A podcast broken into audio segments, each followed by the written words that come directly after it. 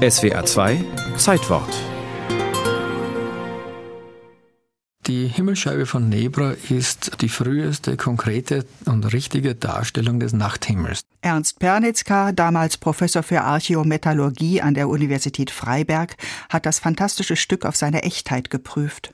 Und Harald Meller, Landesarchäologe von Sachsen-Anhalt, war der erste Experte, der es in Händen halten durfte. Mir erschien die Scheibe deshalb so außerordentlich merkwürdig, weil das prähistorische Mitteleuropa eine äußerst bilderfeindliche Zeit ist. Und auf dieser Scheibe war der nächtliche Sternenhimmel offenbar mit astronomischen Konnotationen dargestellt. Das konnte nicht sein aus meiner Sicht, da diese Scheibe etwa 1600 vor Christus datiert hätte. Und das wäre die älteste Himmelsdarstellung der Menschheitsgeschichte gewesen, vor Ägypten, vor Mesopotamien, vor China, vor Südamerika. Und das schien schlichtweg unwahrscheinlich. Deshalb sagte ich zu meinen Kollegen, es muss eine Fälschung sein. Nebra liegt in Sachsen-Anhalt an der Unstrut im Westen der Mittelberg.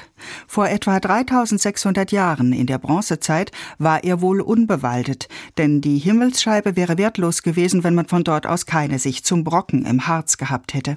Die Scheibe mit 32 Zentimetern Durchmesser zeigt in Gold auf Bronze Sonne, Mond und an Sternen zumindest die Plejaden, scheint es. In Wirklichkeit handelt es sich um eine geniale Konzeption eines Gauss oder Newton der damaligen Zeit, der auf der Scheibe selbst komplexestes himmelsmechanisches Wissen darstellte, nämlich das Geheimnis, wie man einen Sonnen-Mond-Kalender macht. Als etwas, was wir Julius Caesar zutrauten, Papst Gregor den 13., aber niemals dem bronzezeitlichen Menschen. Richtet man die Scheibe über die Abbildung von Sonne und Mond auf die Achse Mittelberg-Brocken aus und peilt über sie hinweg die untergehende Sonne an, lässt sich ablesen, an welchem Stand des Bauernjahres zwischen Sommer- und Wintersonnenwende man sich gerade befindet, ob schon oder noch gesät werden kann. Irgendwann wurde das sicherlich auch kultische Gerät zusammen mit zwei Schwertern, zwei Beilen, zwei Armspiralen und einem Meißel in einer Steinkammer verborgen und dort im Sommer 1999 von Raubgräbern entdeckt.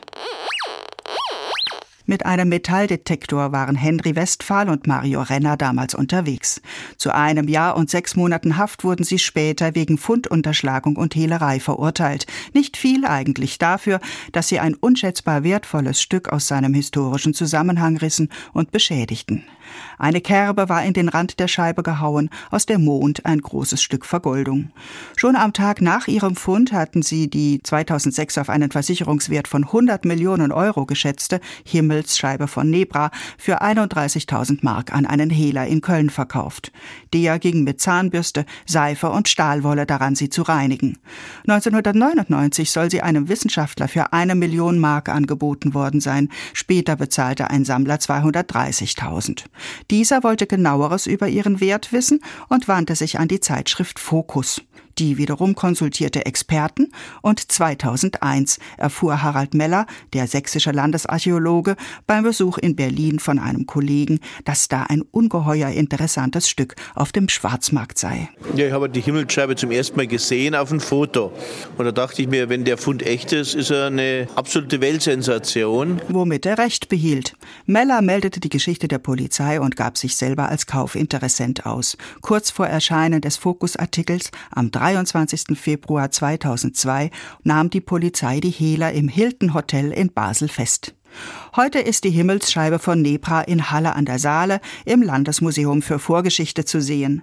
Am Fundort selbst steht ein multimediales Infozentrum namens Arche Nebra und im zugehörigen Planetarium kann man sogar heiraten. Himmlisch.